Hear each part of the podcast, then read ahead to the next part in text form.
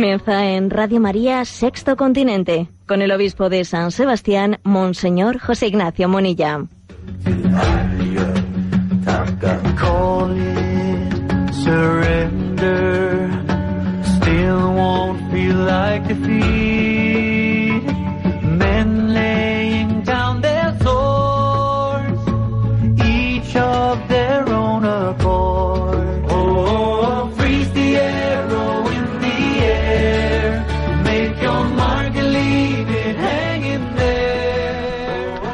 Un cordial saludo a todos los oyentes de Radio María. Un día más, con la gracia del Señor, nos disponemos a realizar este programa llamado Sexto Continente, que lunes y viernes de 8 a 9 de la mañana realizamos aquí en Radio María España. Y que, como además se llama Sexto Continente, obviamente trasciende, ¿no? Trasciende nuestras fronteras. No hay fronteras en un mundo que, que respira que late desde ese corazón de Cristo, que todo lo que ocurre en el mundo está también ocurriendo en el corazón de Cristo y por lo tanto debe de también, de, también de acontecer en nuestro propio corazón. Sí, el Señor sufre con los sufrimientos del mundo y no hay rincón del mundo, no hay lugar del mundo en el que el corazón de Cristo no se haga presente. Y es por eso que antes de ayer, o ayer mismo, mejor dicho, enviamos a redes sociales un mensaje de solidaridad con el pueblo de Nicaragua. El clamor de los hijos de Israel ha llegado a mí y he visto cómo los tiranizan los egipcios. Éxodo 3.9. Ese, ese versículo del libro del Éxodo referido a cómo llegó al corazón de Yahvé la situación del pueblo de Israel que era esclavizado en Egipto por el faraón, es un eh, versículo que evoca lo que ocurre en otros lugares de la tierra y en concreto lo que ocurre en Nicaragua. El clamor de los hijos de Nicaragua ha llegado al corazón de Jesús y él sufre viendo cómo son tiranizados.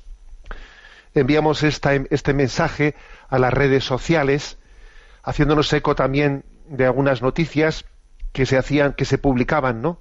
en la prensa de ayer, en la que mm, bueno pues hay una gran una gran apoyo por parte del pueblo de Nicaragua una gran confianza en su madre iglesia en los pastores de la iglesia que intentan también mediar intentan convencer no pues al gobierno para que cese en su represión eh, una represión genocida que ha provocado ya decenas cientos de muertos muchos de ellos niños tanto por las fuerzas de seguridad como por fuerzas paramilitares que con una violencia inusitada están reprimiendo cualquier expresión de petición de libertad de ese pueblo nicaragüense.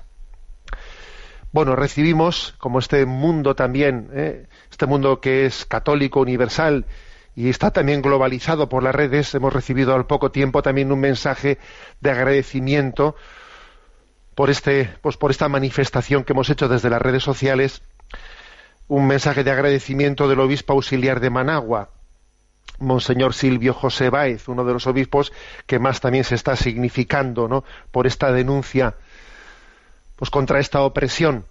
Un mensaje en el que nos agradece, eh, nos agradece esta, eh, esta, esta implicación de solidaridad desde la doctrina social de la Iglesia con ese pueblo. Y él, en una rueda de prensa que ayer realizaba, clamaba por una Nicaragua libre, sin tiranos ni víctimas, insistía, eh, leo literalmente, ¿no? sus palabras, Nicaragua mía, me duele verte herida y saqueada. Te sueño libre, sin tiranos ni víctimas, como una casa grande en la que todos vivamos alegres, sin lágrimas ni sangre, en libertad y justicia social, orgullosos de ser nicaragüenses por gracia de Dios. Y al mismo tiempo también eh, nos envió ese mensaje de, de, gratitud que lo voy a también a leer, ¿no? Decía gracias por su solidaridad a mi hermano Monseñor José Ignacio Munilla, obispo de San Sebastián, desde esta Nicaragua que sufre dolores de parto por su liberación. Bueno, pues nosotros obviamente también he visto que Radio María en Nicaragua, en su Twitter, se ha hecho, se ha hecho eco ¿no? de, este, de este hermanamiento, de esta, de esta solidaridad con la que queremos también abrazar a los pueblos oprimidos, porque la doctrina social de la Iglesia obviamente llega hasta ahí, hasta denunciar también las, las tiranías que oprimen a los pueblos.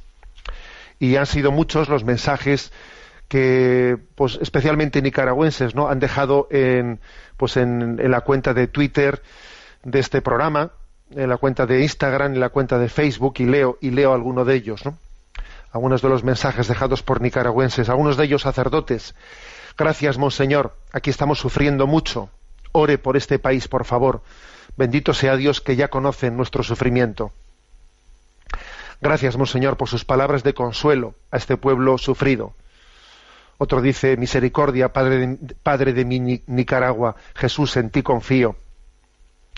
Otro dice, gracias Monseñor, los nicaragüenses le agradecemos de todo corazón, gracias por unirse al clamor del pueblo de Dios, católico y de otras denominaciones que camina en Nicaragua. Otro dice, Nicaragua ama a su iglesia y a sus obispos y sacerdotes y estamos doblando rodillas y el Señor nos liberará Nuestros obispos han hecho todo lo posible, pero tenemos un gobierno genocida que no le importa nada, que miente y mata, más bien se burla de nuestros obispos, se reúne con ellos y mientras están en reunión manda a disparar supuestamente. Ayer quedó, quedó en quedar respuesta al diálogo, ni tan siquiera se pronunció. Que, que, esto no sea solo una burla, pero Dios los liberará del opresor, nos liberará del opresor, y tengo fe que así será. Nicaragua verá la gloria de Dios. Otro dice, gracias por su solidaridad con nuestro país. Bueno, pues la verdad es que eh, sin duda este sexto continente, este sexto continente que supera nuestras fronteras, las fronteras de, del país desde el que lo realizamos, pues requería, ¿eh? requería este gesto de solidaridad y nos, nos agrada sobremanera que haya que haya llegado ¿no? hasta ellos. A mí me ha, impresionado entre todos estos mensajes que han llegado, ¿no? que uno diga, bendito sea Dios, ya conocen nuestro sufrimiento. Es curioso esta expresión, ya conocen nuestro sufrimiento, que alguien sepa que los demás sabemos que está sufriendo, es para él ya una esperanza, diciendo, no estoy sufriendo en soledad. Existe una conciencia, una conciencia compartida, y sí, ¿eh? tenemos que además de tantas otras situaciones. ¿no? En alguna ocasión nos hemos referido a la situación de Venezuela y en esta ocasión pues toca referirse a esta situación de, de Nicaragua. Oramos por ellos y queremos ofrecer ¿no? de una manera muy especial pues este programa por todos los obispos y por todos los pastores, por todos aquellos que llevan a cabo ¿no? los intentos de bueno pues de, paralizar este, este, este movimiento represivo y un intento de, de diálogo y de democratización en ese país, en ese país hermano. Bien, esta es la entradilla de este programa. Eh, recuerdo que Sexto Continente tiene eh, tres cuentas de en redes sociales. Eh, una es la, en Instagram y en Twitter, arroba obispo Munilla. En Facebook, el, mi muro, en, el muro de Facebook, que lleva mi nombre personal de José Ignacio Munilla, y recordaros también que existe pues, una cuenta de correo electrónico sextocontinente en la que podéis hacer llegar vuestras preguntas. Bueno, y después de esta, de esta salutación, quiero aprovechar el programa de hoy para profundizar un poco más en el debate de la eutanasia. ¿eh? Recordaréis que ya, ya dedicamos no hace mucho pues, un programa, un programa al tema de la eutanasia y en él yo publicaba pues, un artículo, Eutanasia o Suicidio Asistido, en el que precisamente lo que venía a decir es que es un drama, es un drama el que no se pronuncie, o sea, el que no se realice más debate, más debate. O sea, es que se ha introducido ¿eh? una proposición de ley en el Parlamento español y nadie debate del tema, sobre el tema. Vamos a ver, ¿eh? después de este cambio en el gobierno español, qué efecto puede tener eso de cara a la tramitación de esa ley. Eso está, por ver.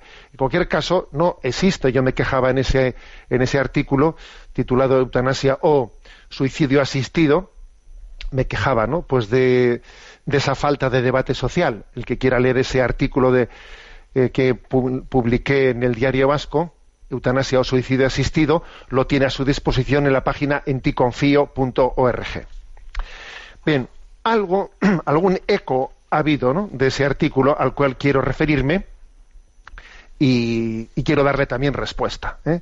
Una asociación, una asociación pro eutanasia llamada eh, por el derecho a morir dignamente, asociación DMD, derecho a morir dignamente, ha publicado, eh, publicó un artículo el jueves pasado en el diario Deia de Bilbao, con el título Regularizar el derecho a morir dignamente, en el que contestaban o rebatían el artículo que yo había escrito, ese al que me he referido, en Eutanasia o Suicidio Asistido, que tenéis a vuestra disposición, que ya comenté en un programa de Sexto Continente, y que tenéis a vuestra disposición en enticonfío.org.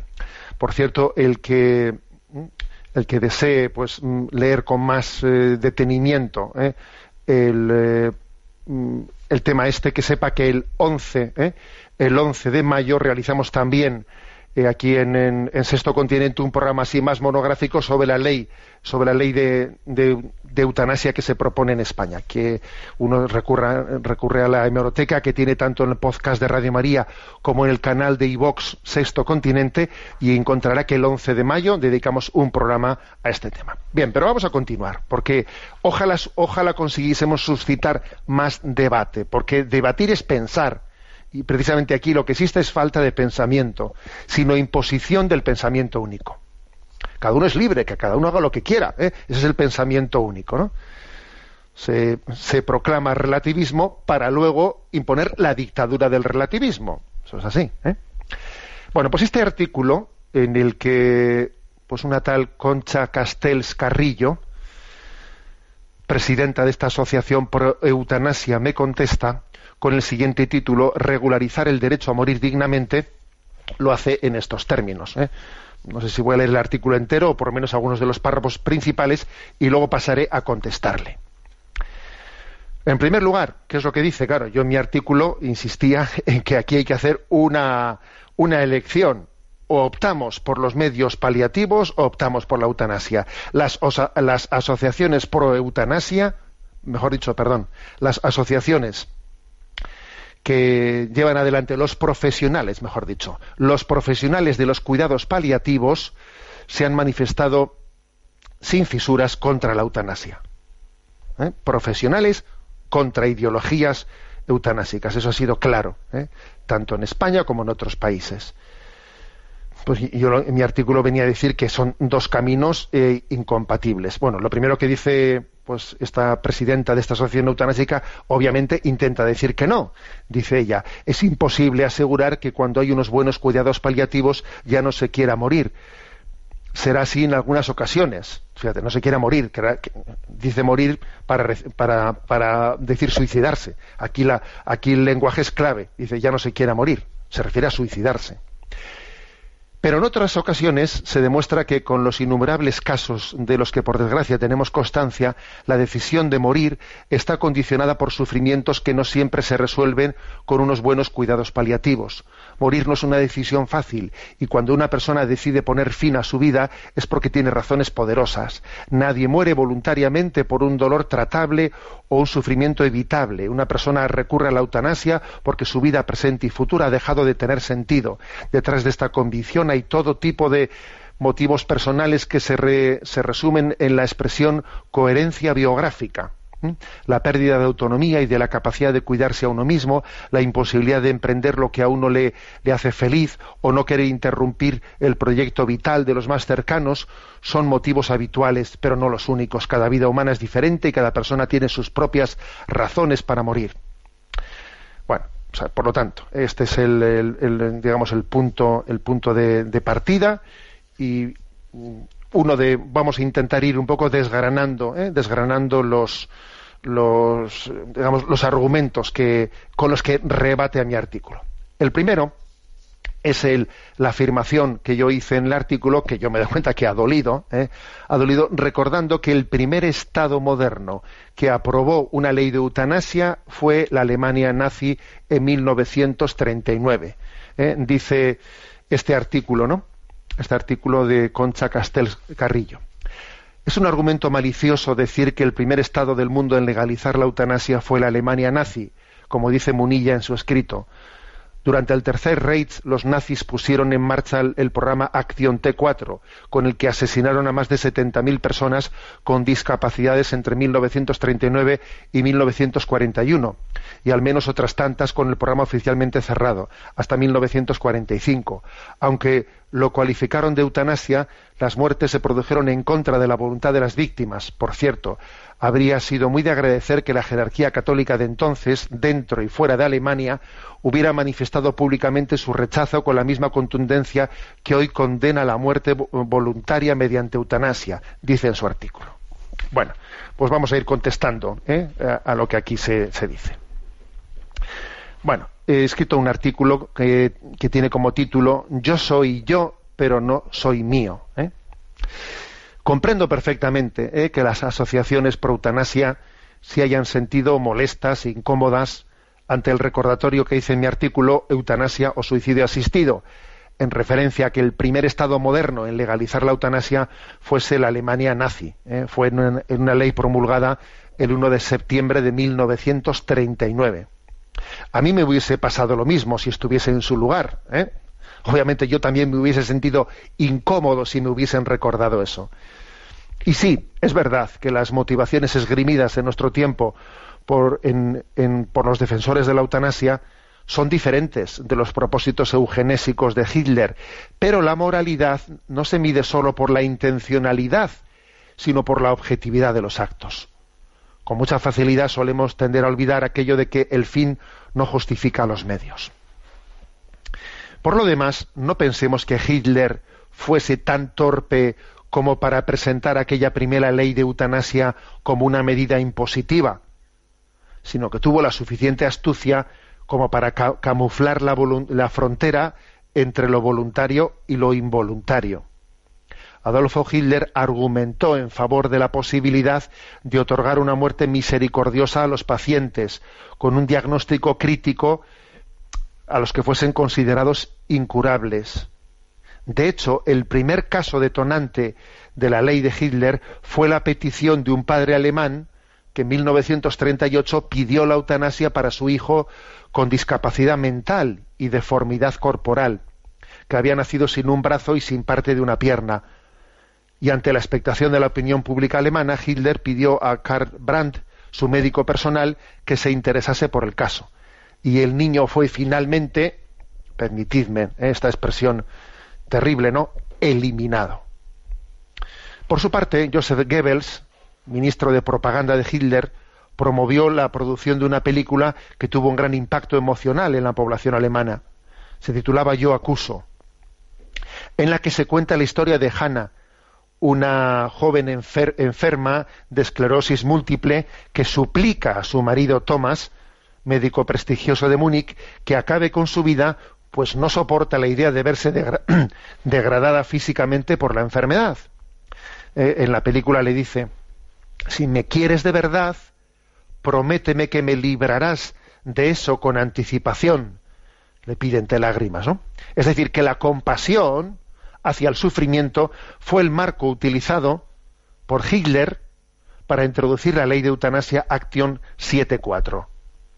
Que nadie piense que Hitler fue tan torpe, eh, tan bruto, de presentar su ley diciendo vamos a hacer una ley de eutanasia eh, para acabar eh, con todos, con todas las razas con las que yo quiero acabar. No, no lo hizo así.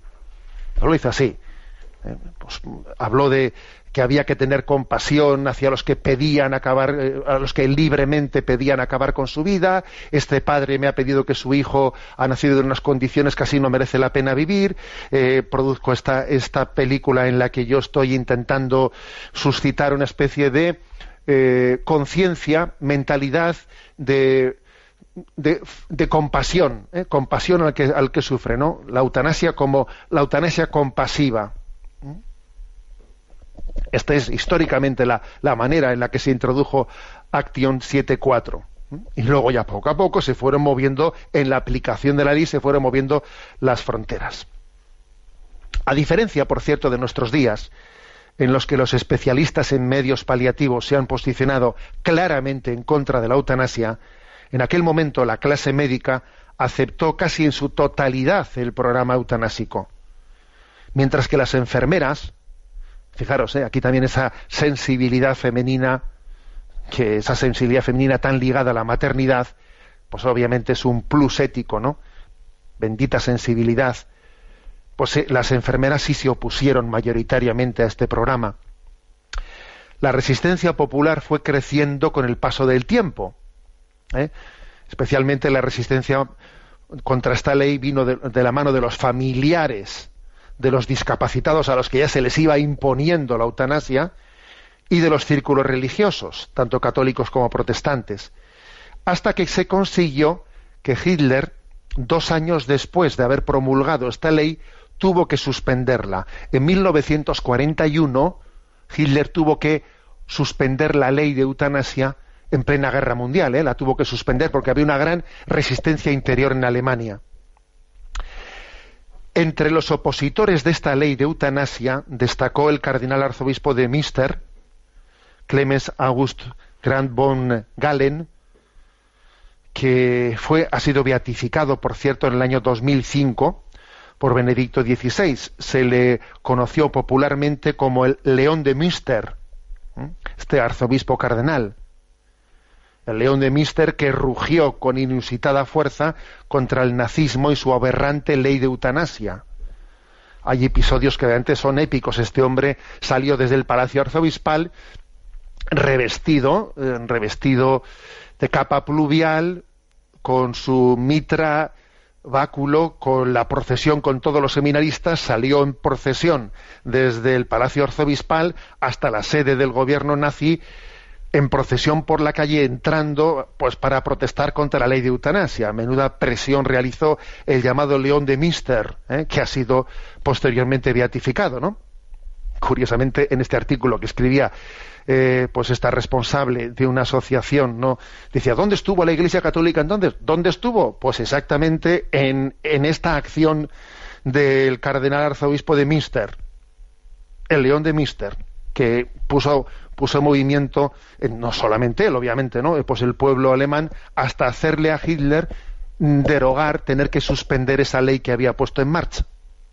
Ahora bien, por desgracia, la suspensión de, esa ley de eutanasia Action 7.4 no supuso, no, no fue un obstáculo para que los nazis continuaran adelante con sus planes de exterminio, sin necesidad ya de ninguna ley, porque la guerra lo encubre todo. En un país que está en plena guerra, bueno, que tú, que tú derogues una ley, pues muy bien, legalmente la has derogado, pero tú estás en guerra y haces lo que te da la gana, como de hecho Hitler lo venía haciendo, ¿no? Pero es interesante saber esto, que la ley de eutanasia había sido la puertita de entrada por la que Hitler comenzó la jugada.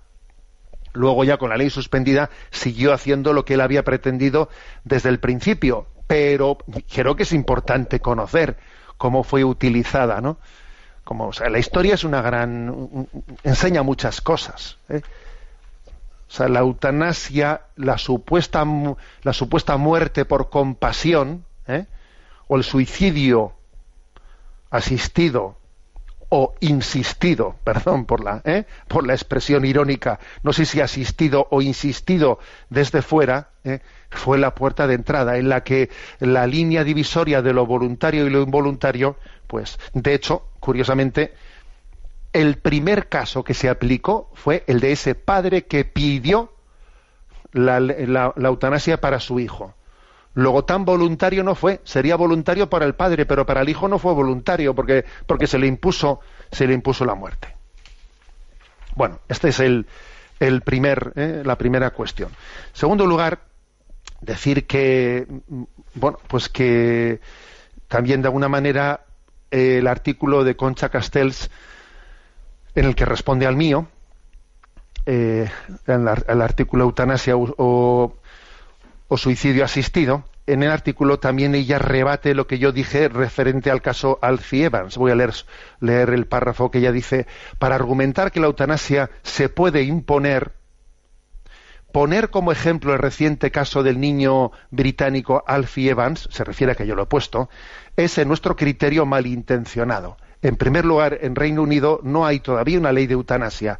Ese niño sufría una grave enfermedad degenerativa y los tribunales, incluso el Tribunal de Derechos Humanos de Estrasburgo, dieron la razón al personal facultativo del hospital donde estaba siendo atendido, que manifestaba que mantener el soporte vital solo prolongaba el sufrimiento del bebé. Es un caso claro de indicación médica de limitación o, adecuación del esfuerzo terapéutico, que nada tiene que ver con la eutanasia, que se produce por petición expresa reiterada y mantenida del propio enfermo. Dice ella eso. Bueno, vamos a ver, y digo yo, volviendo a nuestros días, me parece muy significativo que las actuales asociaciones pro eutanasia defiendan de forma inequívoca la reciente decisión de la Administración británica de provocar la muerte al niño Alfie Evans, a pesar de que esta acción se produjese contra la voluntad de sus padres, quienes habían solicitado el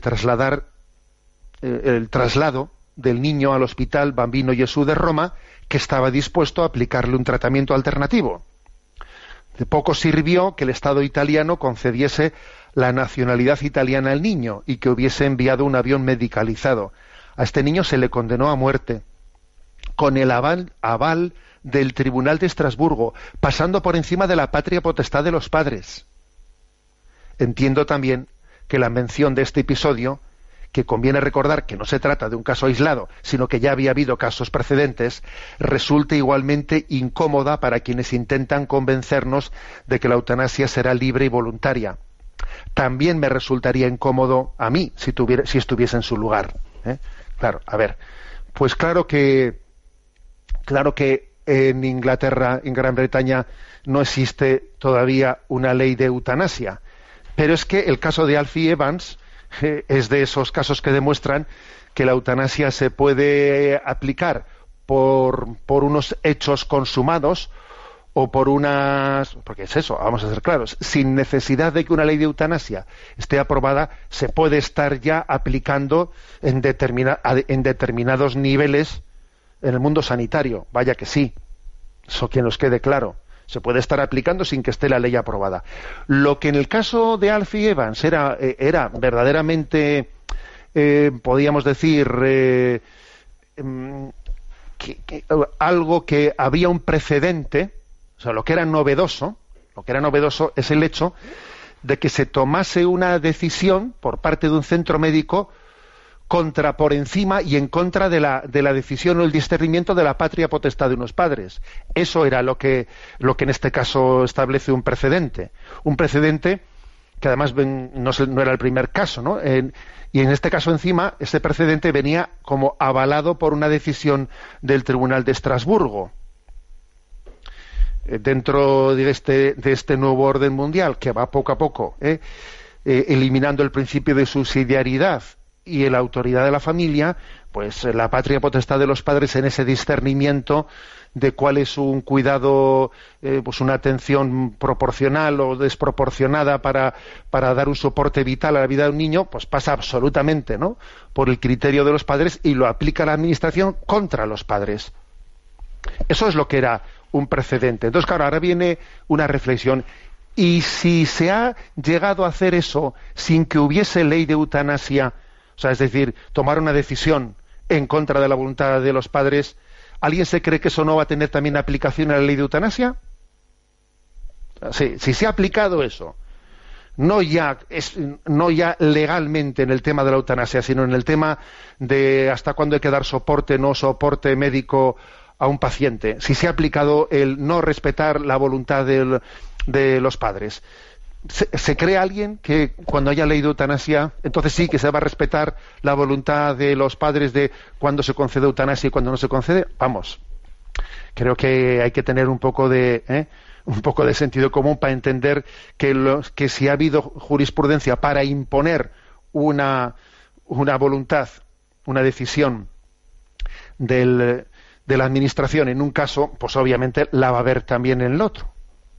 Y además también hay que basta ver en los países en los que en los que se ha aprobado la eutanasia, ¿no? Como Bélgica, como Holanda, como con el paso de los años uno ve las estadísticas de aplicación de la eutanasia y año tras año cada vez son más los casos de eutanasia aplicada sin que sin que el sujeto la haya, la haya pedido, la haya podido pedir, porque teóricamente se dice que ya no era capaz de poder pedirla y otros la han pedido por él. ¿eh? Eso estadísticamente es comprobable. Luego, digamos una cosa clara, el caso Alfie Evans no ha sido una mera coincidencia en el pues en el calendario con la introducción de la ley de eutanasia en el Parlamento español. No ha sido una mera coincidencia. No, es que eh, nos, nos, ha servido, eh, bueno, digamos, esa providencialidad de esa coincidencia en fechas sirve para abrirnos los ojos, para que entendamos que la, la ley de eutanasia, aunque entre, ¿no? Eh, pues bajo, bajo una presentación publicitaria de que se trata de una decisión libre de la persona, de facto, de facto todos tenemos, podemos suponer y existen ya pasos previos que así, que así nos lo hacen, nos lo hacen entender lo que va a ir ocurriendo poco a poco, ¿no? Esa especie de difuminación entre la voluntariedad y no voluntariedad de la eutanasia.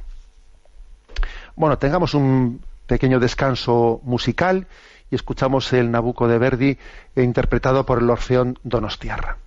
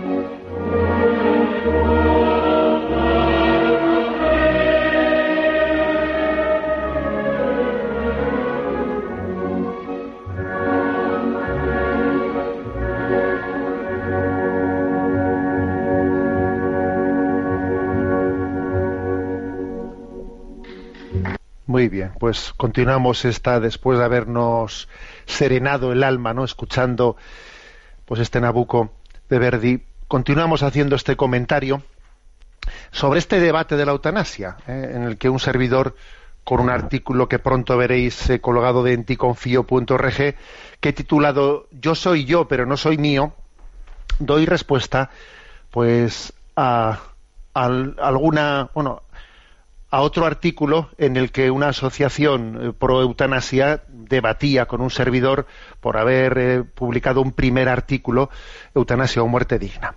Bueno, em, sigo adelante. Sobre todo a mí lo que me parece muy significativo es que las asociaciones pro eutanasia no entren al meollo de la cuestión.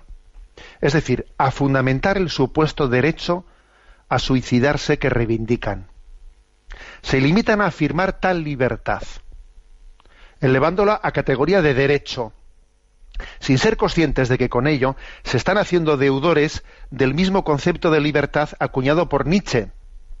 Pero claro, decir, yo tengo derecho a matarme, ¿no? Tengo derecho a suicidarme. Es bueno, eso nace de un concepto de libertad de Friedrich Nietzsche, ¿eh? Que él hablaba del superhombre. El superhombre es el que es capaz de generar su propio sistema de valores, identificando como bueno todo lo que procede de su genuina voluntad de poder. De poder, de ser tú el que, el que tienes el poder último, ¿no? Último sobre la vida. Bueno, pero todos seamos conscientes de que ese, de que ese concepto de libertad omnímoda, de que yo tengo el poder sobre la vida misma, bueno, pues nace de ese concepto del superhombre de Nietzsche, que seamos claros que fue el inspirador de la filosofía, de la filosofía nazi. ¿eh? Adolfo Hitler se siente inspirado por el superhombre de Nietzsche.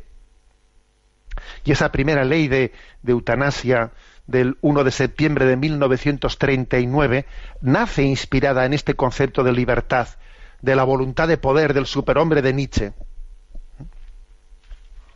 Sin embargo, nuestra, nuestra libertad no es absoluta, no es absoluta, ya que somos seres sociales. Eh, repito la frase de San Agustín, que es el hombre que siempre la clava. San Agustín clava las cosas, ¿no? Dice, yo soy yo, pero no soy mío no soy mío, no tengo, eh, pues digamos, una autoridad absoluta sobre mí mismo, no, no soy mío. Y de hecho, son mayoría las personas que cuando sienten la tentación del suicidio en momentos de grave crisis, renuncian a ello pensando en el mal que causarían a sus seres queridos. Y más aún, no hace falta tener un doctorado en psiquiatría para deducir que la inmensa mayoría de las personas que consuman el suicidio lo hacen sin verdadera libertad, bajo el influjo de una profunda depresión o una enajenación. A ver, por Dios, que no hace falta ser, ser psiquiatra para darse cuenta de eso. ¿Qué libertad, libertad, libertad? ¿Qué libertad? Por Dios, si está enajenado, si está bajo, bajo, una, bajo una depresión que no es dueño de sí mismo. Estoy convencido de que ahora mismo entre los oyentes de este programa habrá más de uno que diga yo, si yo también en mi vida he tenido momentos de tentación de quitarme la vida, ¿y por qué he, pues porque he luchado? O sea, ¿en base a qué he luchado contra esa tentación? Pues en darme cuenta que yo soy yo, pero no soy mío, que le haría un daño inmenso a mis seres queridos, que no tengo derecho a hacer sufrir a las personas que me rodean de esa manera, que yo, mi, mi, vida no, no solo es mía, también es de los demás. Y además los creyentes le añadimos a eso otro, otro, pues otra consideración definitiva, ¿no? Que es que mi vida es de Dios, que no es mía, que me la ha dado Él, que yo quién soy yo ¿eh? para tomar una decisión última sobre mi vida. Pero incluso sin el que no tenga fe ya tiene un argumento también muy fuerte con, con que parte de, de esa conciencia de que soy un ser social y que me debo a los demás, a los que me rodean, que mi libertad no es absoluta. Yo soy yo, pero no soy mío. O sea, ese concepto de Nietzsche de libertad absoluta, el superhombre, a ver, es una mentira. Es una mentira, ¿no? Lo más importante de esta vida, lo que nos dignifica y hace que merezca la pena afrontar las dificultades es el amor. El amor. El amor. El suicidio asistido, eh, lejos de ser un avance social, es el fracaso de una sociedad incapaz de acompañar en el sufrimiento. Es decir, de seguir amando cuando llega la cruz, porque la cruz, el sufrimiento en la vida, no suprime el amor, no suprime el amor, sino que, claro, nos da o sea, es un nuevo escenario en el que hay que amar de una manera diferente. Por eso es que el cristianismo tiene una aportación tan grande que hacer en al mundo, porque es que muestra el amor desde la cruz. Jesucristo es una gran respuesta ¿no? ante, ante ese interrogante de la humanidad de cómo amar desde, desde el sufrimiento, amar desde la cruz. Bueno, como veis es, es, una, es, importantísimo que suscitemos debate. Pues sí, señor, pues yo me alegro mucho que, pues que esa asociación eh, me haya contestado, porque a mí así me da pie a mí a, poder profundizar más. Ojalá existiese más debate, porque los políticos no hablan, no hablan de esto. Existe el riesgo de, aprobar de hurtadillas una ley en el Parlamento sin haber entrado en debate, en un debate a fondo. Bueno, luego finalmente este, este artículo eh, de esta presidenta de esta asociación por eutanasia eh, me reprocha el que yo haya hecho referencias que a ella le parece que son eh, inexistentes, ¿no? Al hecho de yo hice una referencia en mi artículo eutanasia o suicidio asistido a que se habían dado casos casos de desplazamiento de, parte de ancianos que se iban a otras naciones cruzaban la frontera hacia otras naciones por sentirse inseguros de que en su, eh, en su nación se había aprobado la eutanasia y eso les generaba una inseguridad de, pues, de confianza en el sistema sanitario. ¿eh? Una ley de eutanasia genera, ¿eh? especialmente los ancianos y los enfermos crónicos, una inseguridad muy grande. Y entonces en ese artículo me acusaban de haberme inventado tal cosa. Dicen, bueno, pues por ejemplo tengo aquí en mi pantalla tengo de, en la edición española ¿eh? de la revista alemana de, pues tengo un artículo titulado Huyendo, huyendo de la muerte. Un artículo en el que dice cómo se, cómo se ha producido algunos casos, no vamos a decir que esto sea una especie, sea una reacción mayoritaria de que haya desplazamientos poblacionales, no vamos a decir esto, pero ha habido casos y este artículo, por ejemplo, se titula Huyendo de la muerte y habla de cómo se han producido casos de desplazamientos de Holanda fue cruzando la frontera alemana y cómo han ido a establecerse Alemania por la inseguridad que les ha dado a esos ancianos esto, ¿no? Leo literalmente. Tras la legalización de la eutanasia en Holanda, muchos ancianos de los Países Bajos se mostraron en desacuerdo con la, con la medida, pero no estaba en sus manos cambiar la realidad. La ciudad alemana de Bocholt cerca de la frontera con Holanda, tiene un asilo, un asilo para mayores alemanes y holandeses y se ha convertido en refugio de todos aquellos que quieren escapar de una muerte anticipada. En Holanda mueren anualmente 4.000 personas a causa de una muerte legalmente provocada. ¿eh? Este artículo está escrito ya hace bastantes años. ¿eh?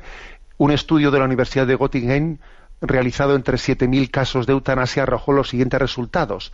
El 41% de estos casos está legitimado por el deseo de los familiares de acabar con el sufrimiento del paciente. El 14% de ellos el, enfermo estaba consciente y con capacidad de juicio en los momentos previos a la muerte y el 11 estaba en situación de tomar la decisión pero no, no se le preguntó.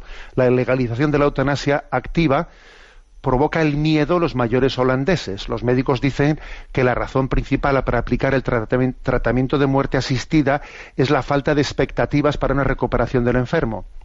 El 60% de las muertes está condicionada por esta razón. Con esta segunda causa, los médicos dicen que es la incapacidad de los familiares para continuar con la situación del enfermo hasta el final. Con esta causa se justifica el 32% de los casos de eutanasia en Holanda. A ver, estoy leyendo un artículo de una revista alemana en su edición española de W que tiene titula Huyendo de la muerte y habla de casos concretos de cómo ha habido eh, pues eh, eh, geriátricos en, en, Alemania que están acogiendo a ciudadanos de otros países donde se ha, donde se ha aprobado la eutanasia y se sienten inseguros. Luego yo no me he inventado esto cuando en mi, cuando en mi, en mi artículo lo referí lo referí porque, insisto una vez más, la frontera entre la voluntariedad o la involuntariedad pues es bastante difusa, ¿eh? bastante difusa. Al igual que también en ese artículo, pues eh, la presidenta de esta asociación me achaca también el, haber hecho una afirmación gratuita, la afirmación gratuita de que en la medida en que se aprueba eh, la eutanasia, pues la inversión en cuidados paliativos disminuye. Y también pues uno ahora mismo dentro de delante de mi pantalla pues tengo otro artículo publicado mm, publicado pues eh, hace año y medio eh, aproximadamente en octubre del 2016 que se titula literalmente, publicado en ACC, Agencia de Contenido Católico, Eutanasia reduce cuidados paliativos, publicado el 24 de octubre del 2016. Luego también yo, digamos, eso no me lo he inventado. ¿eh? Bueno, pues nos alegramos de, ¿eh? De que este programa de Sexto Continente, de que Radio María, en medio de un pensamiento único en el que se van imponiendo las cosas y nadie eh, pues parece estar decidido a cuestionárselas, a cuestionárselas y a, proponer un debate que seamos un instrumento para ese debate. Adoro te devote. Celebrábamos muy recientemente el Día del Corpus, escuchamos esta, este canto compuesto, compuesto no el canto, eh, sino la letra de este canto por Santo Tomás de Aquino.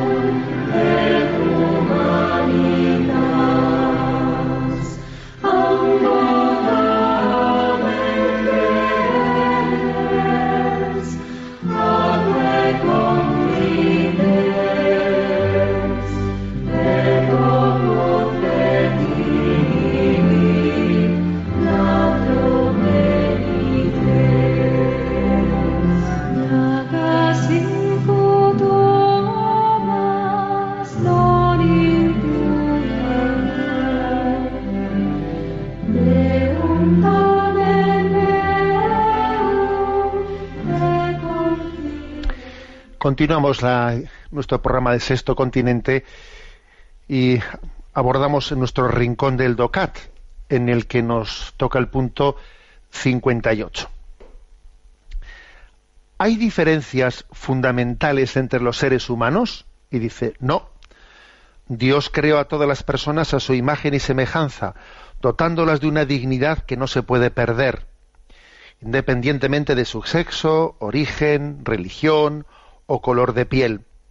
Por ello se ha de superar las injusticias entre los sexos o entre los pueblos en favor del crecimiento personal, las condiciones de equidad y la dignidad de todos. ¿Mm? Bueno, por lo tanto, una afirmación, la afirmación de decir, a ver, hay diferencias fundamentales entre los seres humanos. Se está refiriendo a diferencias de dignidad. ¿eh? el siguiente punto, vais a ver que cuando lo abordemos, el siguiente punto dice en qué son iguales y en qué son diferentes el hombre y la mujer. Bueno, ahí lo abordará. Pero aquí se está hablando, hay una diferencia de dignidad entre el hombre y la mujer. Hay una diferencia de dignidad entre alguien que tenga una raza u otra. Entre alguien que sea enfermo o sano. Entre alguien que sea adulto o niño. Entre alguien que sea nacido o no nacido. No, no hay una diferencia de dignidad. Eh, todo ser humano tiene la misma dignidad porque ha sido creado a imagen y semejanza de Dios. Em, para entender esto, eh, para entender esto, claro, nosotros cuando decimos que hemos sido creados a imagen y semejanza de Dios, en la antropología cristiana lo referimos a la existencia del alma, ¿no? Esa imagen y semejanza de Dios está reflejada en la espiritualidad del hombre, en su condición no meramente biológica, sino biológica y espiritual. El hombre, en su cuerpo y alma, en esa unión sustancial de cuerpo y alma, es imagen y semejanza de Dios. Entonces, fija, es, interesante hacer un, pequeño repaso histórico de cómo se pretendió en su día justificar la esclavitud, por ejemplo. ¿eh? Cuando, cuando, por ejemplo, llegó la, eh, la conquista de América, el, descubrimiento de América, ¿no? Y cuando por parte de los primeros eh, colonizadores existió la tentación de recurrir a la esclavitud, ¿eh? a justificar la esclavitud, incluso a, llevar desde África esclavos o hacer también de, los, indios esclavos, etcétera, se estableció un debate muy interesante entre los que habían llegado a América y los evangelizadores. Los evangelizadores acusaban, ¿eh? acusaban como grave pecado a aquellos colonizadores que pretendían justificar, pretendían justificar la esclavitud para la explotación agrícola y tal y cual, ¿no? Entonces, claro, cuando se estableció ese, ese gran debate, pues las justificaciones por parte de quienes ¿eh? Pretendían eh, recurrir a la esclavitud, ¿qué os pensáis que, justificaciones eran? Bueno, pues negar la existencia del alma de los indios. Es que estos indios, es que estos negros que vienen, eh, o estos negros que vienen en barcos de esclavos, o sea, estos no tienen la misma dignidad que nosotros. O sea, negaban la existencia de su alma como justificación para poder ser esclavizados. Muy interesante, muy interesante. ¿eh? Por lo menos, aunque hacían esa barbaridad de negar ¿eh? la existencia del alma de estas personas, por lo menos tenían un punto de coherencia y eran conscientes de que es que en caso de que tengan alma como yo, yo cómo voy a tratarles como animales. Yo qué derecho tengo de tratar de esclavizar como un animal a alguien que tiene un alma como yo y es imagen y semejanza de Dios como yo. No puede ser, tengo que negar que tenga un alma. Claro, los evangelizadores decían, Oye, pero si nosotros les estamos bautizando, les estamos dando los sacramentos, ¿cómo no van a tener alma? ¿Cómo puedes tú negar el alma a alguien que es hijo de Dios? Entonces, claro, se, realiza ese, ese, gran debate con Bartolomé de las Casas, etcétera, y la corona española, la corona española, en ese momento, pues se pronuncia, ¿no? solemnemente en contra de la esclavitud en contra de la esclavitud y de esos abusos. Y muy interesante. Este, este, episodio histórico es muy interesante. Porque si lo traemos a nuestros días, pues enseguida vemos, por ejemplo, que, mm, por ejemplo, con el tema de la eutanasia o con el tema del aborto, ¿qué es lo que se hace? Pues decir, no, es que, es que ese feto que está en el seno de la madre no es persona humana. No, no, es persona humana. O sea, se le niega su, su, mm, su, su alma el que tenga un alma inmortal se le niega para así poder justificar es que es una cosa, no es una persona.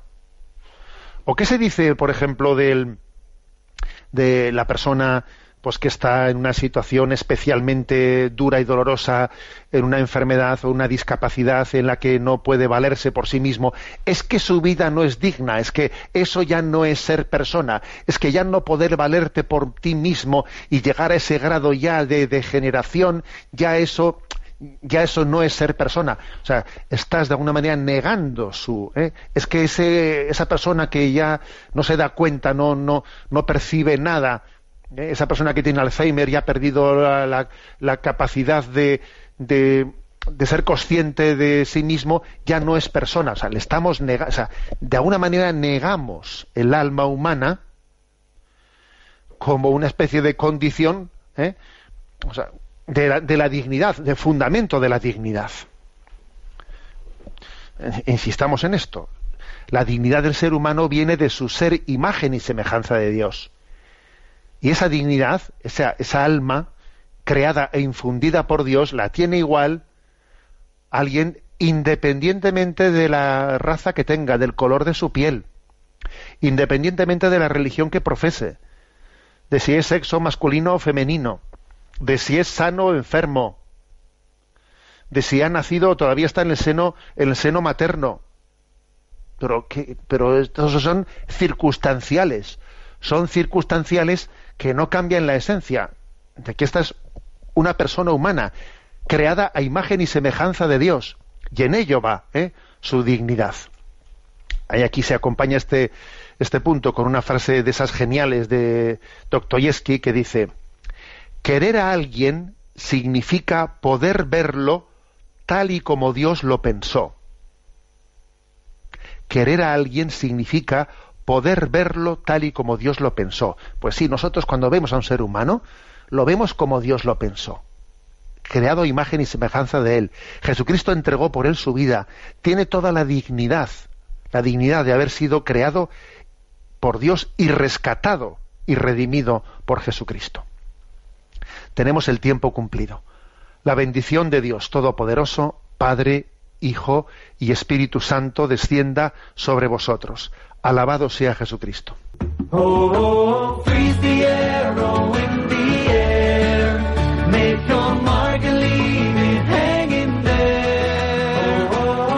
Han escuchado en Radio María Sexto Continente, un programa dirigido por el obispo de San Sebastián, Monseñor José Ignacio Monilla.